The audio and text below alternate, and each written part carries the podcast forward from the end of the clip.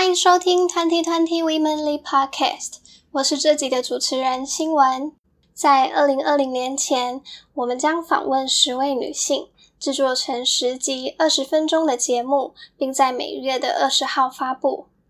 这个专案的目的是希望能启发科技女性，鼓励女性接受挑战，并勇敢踏出与众不同的一步。时间过得很快，这是我们的第五集节目。这个专案已经进行一半了。欢迎在节目的最后留言，跟我们分享你最喜欢哪一集，以及让你印象最深刻的内容有哪些。接下来，让我们一起进入今天的访问吧。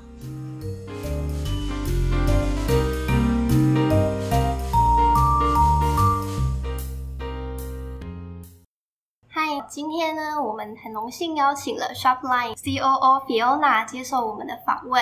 Fiona 你好，你好，今天很高兴可以来这里分享。相信大家对 Shopline 的电商网站应该不陌生，那我们可不可以请 Fiona 帮我们简单自我介绍一下自己？好，那我是 Shopline 的 Co-founder Fiona。那 Shopline 是一个全球智慧开店平台。那我们从二零一三年开始以来呢，已经发展到五个呃。地区国家，然后帮助很多不同的中小企业或者是一些大企业又好，去帮助他们去拓展他们的全球生意，无论在网络上面开店又好，或者现在他们很多人在讲的线上跟线下的整合做全通路，我们都希望可以帮助到店家可以成功销售全球。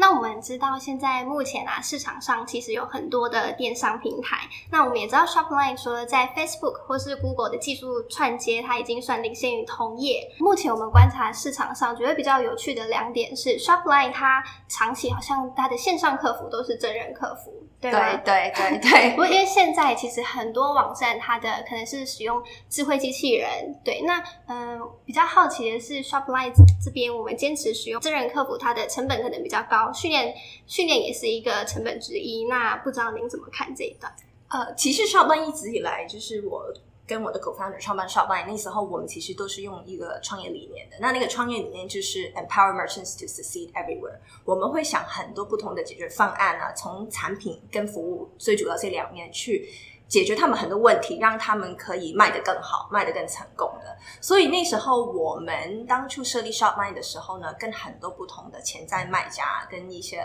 呃前期的客呃客户去沟通的时候呢，就发现说，他们其实不单纯需要一个开店平台那么简单，他也需要很多服务上面的支持。嗯、那可能他们从可能金流、物流或者是一些形象设定怎么去做，他也需要很多的帮助。所以我们认为，就是人跟团队是 Shopline 非常核心的一部分。所以那时候做线上顾问这一块的话呢，其实我们是从店家的角度去出发，觉得他们需要去每一个人可能会遇到的问题可能会有点不一样，很需要很专业的人去回复他们。所以呃，最开始的时候呢，我记得呃，我们团队还几个人的时候，我就是。呃，公司的的唯一的一个负责线上顾问的角色，那所以我们从一开始就定义这个 team 为呃，虽然我们短称叫 CS，但其实背后是 Customer Success，就是因为我们希望客户可以成功，所以在对于线上顾问这个角色，我们觉得是上面很重要的一环。对于我们来说，不是说一个什么成本考量啊，或者是要用机器人的方式去解决的一个减低成本的的方式，而是我们觉得是对于。真正能实现到我们的创业理念的很重要的一个环节，所以这应该也是你们长期有在开设一些相关的电商讲座，其实也是一样的，因为你们希望能够。不只是线上，可能你们可以从各种角度去实际的帮助你们的使用者。对，就最开始就是从一个比较线上顾问的角色，那现在我们就过去这五年已经发展到我我们会做很多不同的课程，有一些是真的是实体的一些课程，可能教怎么用我们的产品啊，还有一些可能就是请一些外部的讲师呃来来分享哦他们的专业，也有一部分是做到可以是店家。之间的一个交流，看看他们有没有一些火花可以打造出来，让他们可能可以做一些异业合作，一些交流分享，他们经营电商或是经营他们自己整整个全通路的策略上面的一些分享。所以我们希望可以打造是一个生态圈吧，就是让大家可以交流，把自己的生意可以做得更好。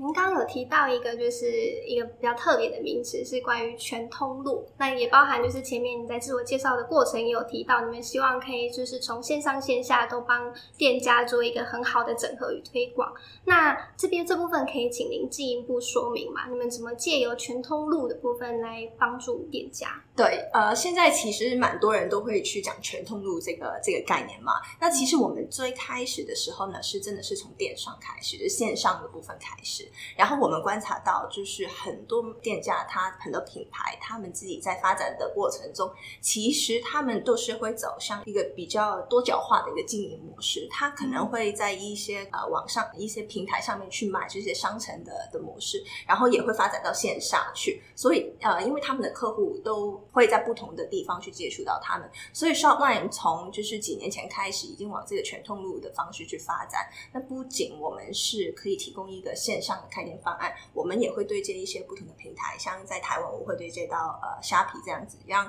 店家可以在我们的产品里面同时去管理两部分的库存跟两部分两边的订单。那如果在线上线下的部分呢，我们其实现在也推出一个产品，就是让他们可以做到线下跟线上的会员整合。呃，然后我同时也刚刚刚刚上个月吧，我们刚刚就也公布说，我们也做了一个在台湾做了一个并购，就是并购了一家呃 POS 系统公司，就希望其实是回到说我们要帮助卖家去解决他们的问题，那就看到很多品牌其实他们已经走向全通路方面的发展，所以其实 Shopline 也跟着他们去发展，帮他们去解决他们的问题。哇，听起来是非常缜密的规划，从线上到线下。那很感谢 Fiona 前面跟我们分享关于 Shopline 提供的服务。那这边我可能想比较。以另外一个层次来访问一下 Fiona，就是想了解您对目前电商产业的一些变化，一些有没有什么样自己的想法？例如说线上再推广到线下，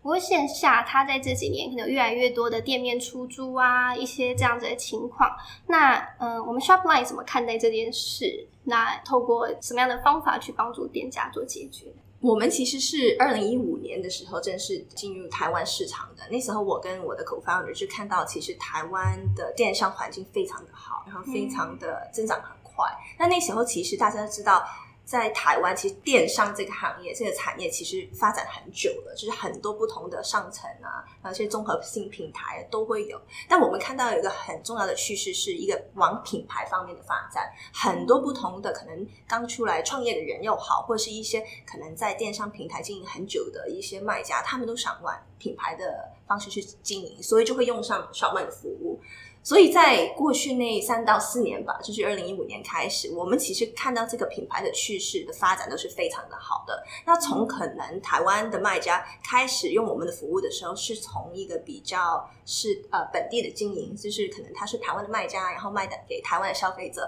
现在我觉得为什么发展还是很好，就是因为其实台湾的品牌。呃，有很强的故事力，商品也有很大的很大的优势，所以他们除了现在在经营本地台湾市场以外，其实也会做到跨境这一部分。那因为 Shopline 就是一个全球的公司嘛，那我们在整个亚洲有很多不同的地区，有不同的团队在不同的地方，那我们也会帮助到这一些台湾的卖家跟品牌去走出去。所以其实全通路其中一部分也是跟跨境有关系，我觉得就是有一些可能在线上发展很好。他可能想在台湾一些可能一些地区去开他们的实体店，然后同时他也想把他自己的网络的生意也发展到可能东南亚地区，所以我觉得从整体来说，其实整个趋势，我觉得发展还是非常。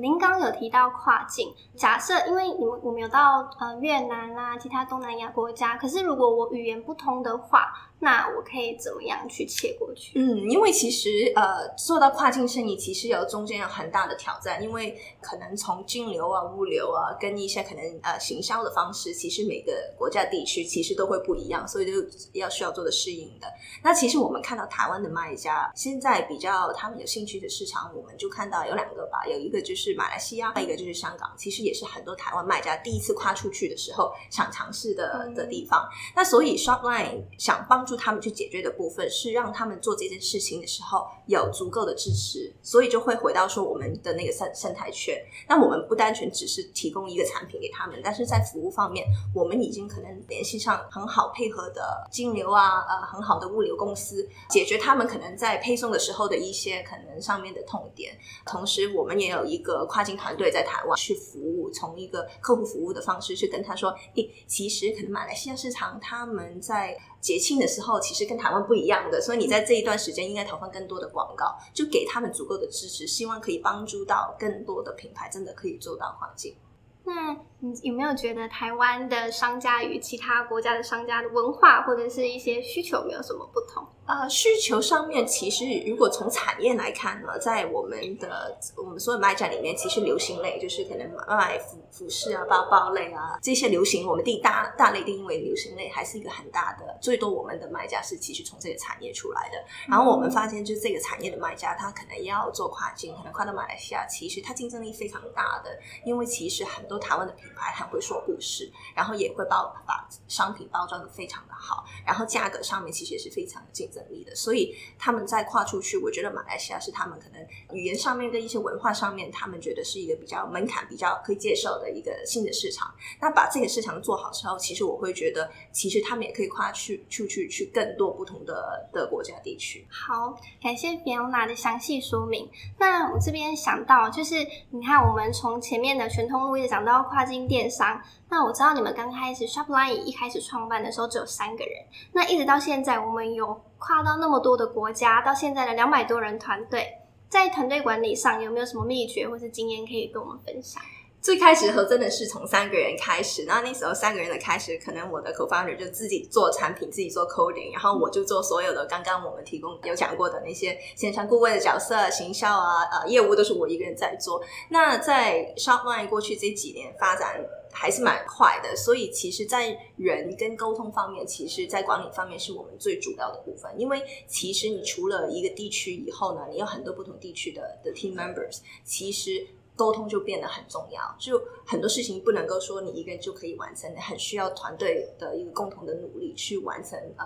不同的目标。所以呃，我们也回到说，shortline 在文化打造的一部分，那其中一个我们的 core value 就是 positive communication，就是正面的沟通，就是很多时候就可能。我们会鼓励，就是不同的 team members 去跟不同的人去讲多一点，你自己为什么在做这件事情啊？其实你做这件事情的目标是什么？让他们去培养一个文化，是说很愿意、很乐意去跟大家去分享，让大家都可以做得更好。所以，其实，在管里面，我们会花很多时间在文化上面的搭建。这真的很不容易，因为一般台湾的员工啊，好像会。比较不敢去表达自己的想法，所以很多会议可能会很多时候都是沉默的。所以，我们这部分 Shopline，我们怎么去鼓励我们的伙伴去勇于去发言？它背后有没有什么样的鼓励机制？我觉得在这一部分真的要慢慢做起来的。当然，就是可能不同的 team leads 啊，或者是呃自己我们自己本身也要去分享多一点想法。不只能说哦，我就说要去做这件事情，就希望大家去做。但是其实很多年轻人又好，或者是很多在新创公司工作的员工，其实他想知道为什么，其实这件事情是可以带来什么的呃影响力的。然后他们是跟我们的创业理念其实是不是一致的？所以他们每个人可能在做一个小的事情，但是他会知道 big picture 是怎么样，就是最后我们每一个人在做的事情，最后是。可以走到怎么样的一个愿景？我觉得这一部分其实能够做到的影响力，其实对很多员工来说是非常非常重要的一部分。然后也需要就是不同的听力愿意去以做一个好的榜样，去分享更多。其实大家就慢慢文化就是这样子打成出来。所以这样听起来可能比较不是像传统的产业，就是这样上对下发号施令就去完成，可能比较会鼓励大家多交流，是，然后看有什么更多的想法这样子。希望我们的听众可以好好的听到这一边。那像这样子的管理方式啊，它会不会有一个比较难掌控的地方是？会不会我们在讨论事情的时候，有时候太发散了，就会很难收敛回来？你觉得会有这种困扰吗？我觉得第一步还是要让大家有足够的空间去讲出自己的想法，跟发表他们的意见。因为我觉得其实沟通有一部分是除了发表自己的意见以外，其实你听到别人的意见的时候，其实你也会去回想说，哎，我本来的观点其实有没有一些可能可以想更好的地方啊，或者是听了两个人的讲法，其实你们就可以其实做到一个更好的 summary。所以很多时候呢，是一个。呃，不是一个直路吧，是把事情有点像 brain brainstorm 出来，其实最后达到的那个结果，其实我觉得是更好的。那嗯，很好奇啊，因为像现在管理团队，那同时也听说有很多海外差旅的行程，对，那这样子我们如何去？嗯，可能也很难说平衡两个字啊。是，但是我们如何同时去经营除了工作，还有我们的家庭生活？因为我们也知道，Fiona 现在有一个小 baby，对，是两个，两个两个 两个小朋友，对，对，所以呃，我觉得这个也是一个很大的一个，就是对我来说是自己一个蛮大的一个一个 topic 吧。那我很多人就会问我说：“哎，你怎么去做到一种可能 work life balance 啊？或者是你怎么去分配时间？”然后也会可能回到说：“哎，我们现在公司已经有五个办公室，那我怎么在五个地区里面也可以好好分配呃我的时间？”那所以其实呃很多时候我去想自己的，因为一天其实真的是只有二十四个小时，你不会每。每个人都只有二十四个小时，不会特别有一个人特别的多，所以你怎么去安排自己的生活跟工作的时候，呃，我一直在说，在我的世界里面，我很少去想 balance 这个字，因为你平衡好像就是五十五十，你有很多事情的时候，你很难做到很平均的一个分配，所以工作对我很重要哦，那家庭生活也会对我来说也是非常重要，所以我真的会说，这是一种呃，我很重视是 work life 的 integration。你怎么把你的生活跟你的工作，其实也可以同一件事来看，不要觉得他们是两样完全是切分出来的事情。也，我也用这个方式去想到我怎么去看待我们不同地区的不同的 office 啊，我不会说哎，十个 percent 分之里，twenty percent 分这里，因为其实这个是不足够的弹性去走，所以我觉得呃，就尽力做得最好，然后用。比较好、比较正面的 mindset 去做，就其实你心态上面跟你真的做出来的事情，其实就会做得很好。嗯，我们知道，因为现在啊，很多可能很多女性，可能她如果自己想要怀孕，有些人甚至会不敢请育婴假，或者是可能会担心说，我、结婚对自己的生涯会有什么影响之类的。那这部分您怎么看？呃，其实我觉得稍曼有一个好的地方是，我们在呃 gender gender balance 吧，就呃在我们公司里面，其实是我们有很多的 team 里其实也是女性。然后如果像 overall 整个公司来说，我们那个比例是差不多一半一半的，就是女性跟男性的比例。所以，呃，当然我自己也是一个妈妈，对吗？所以我们对于其实员工的 support 也是给很多。如果他们真的是有家庭的需要，我们会有一些蛮弹性的 work from home policy。因为我觉得很多时候你要完成。一件事情不代表说你一定要坐在公司你才可以去完成。每个人有他们自己的生活的需求，但是如果你能够去大家互相配合，大家互相了解的话，其实员工也好，或者是公司好，其实也会带出最正面的一个一个结果出来的。所以在弹性这方面，我觉得还有沟通这方面，我觉得是非常重要的一个部分。我觉得今天真的是让我看到 s h o p 非常温暖，包含它的企业文化跟它的制度。那嗯，因为我们主要是 Women Who Code in Taipei 的一个广播的一个专案，那很想了解说，嗯，过去在您的职涯当中啊，有没有觉得有什么样特别挫败的时候嘛？因为前面我们听起来可能只看到光鲜亮丽的一面，是，但是背后辛苦的一面，可能是大家比较不知道的。对，我觉得呃，很大的挑战其实是心理上面的一些调整，因为刚才我讲到的一个呃 work-life integration 啊，讲了很多怎么去。去把自己生活跟工作都可以的充分的去去去融入，对吧？那其实这方面，其实在心态上面的一个调整，其实很重要。不不可能是说我第一天就遇到这些呢，我就可以已经是做到现在我自己的一些一些想法。所以我觉得是从一个呃思想上面或是一个心态上面的自己的调整是非常。呃，重要的。但我觉得，其实很多时候呢，我会跟一些不同的员工啊，是女，尤其是女性的员工去聊天的时候，呃，很多时候我会发现，有一些年轻人可能就会把自己受限，他可能就可能在外面不知道听到什么，或者是一些其他不好的经历，他就会觉得哦，我自己不行，或者是哦，我以后会遇到很大的挑战。那很多时候，我给他们的一个建议就是说。你先不要把自己的 boundary 先切好，因为其实每个人不一样，还有每个人遇到的状况也会不一样。那不如你就不要把把这些 boundaries 都都都放开，然后自己去想，你其实可以做到怎么样，你自己想做到怎么样，就不要把外来的事情把自己局限下来。呃，这样子的话，其实才真正能让每个人去发挥自己呃最最强的地方。然后对于呃一些人，可能有时候我也会被被问到说啊、你觉得是女性会不会有一些呃差异啊？就可能去拜访客户又好啊，啊见投资人又好啊，或是一些其他情况。其实反过来，我觉得作为一个女性是一个优势来的，因为可能在很多科技业，很多人就看到。可能很真的是绝大部分的一些呃 founders 又好，CEO 又好，都是一些男性为主的呃一个组成。所以我我每次觉得啊、你是一个女女性走出来，其实对你来说是一个优势，因为诶别人看到一些不一样，那你自己的心态调整下来，你不要把自己的 boundaries 都规范好，其实你可能让自己更有自信，你更有自信，你一定可以做到更多。